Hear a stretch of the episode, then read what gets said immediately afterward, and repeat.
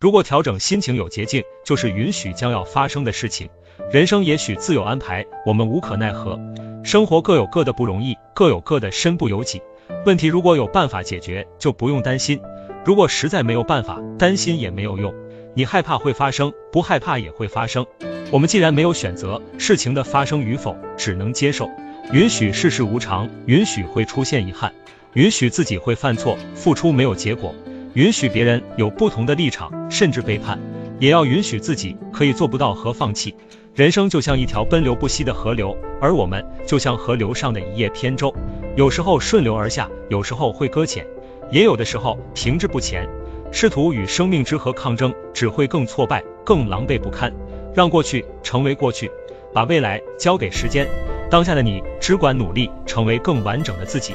风光也好，低谷期也罢，允许事与愿违，随遇而安。加油吧，顺其自然。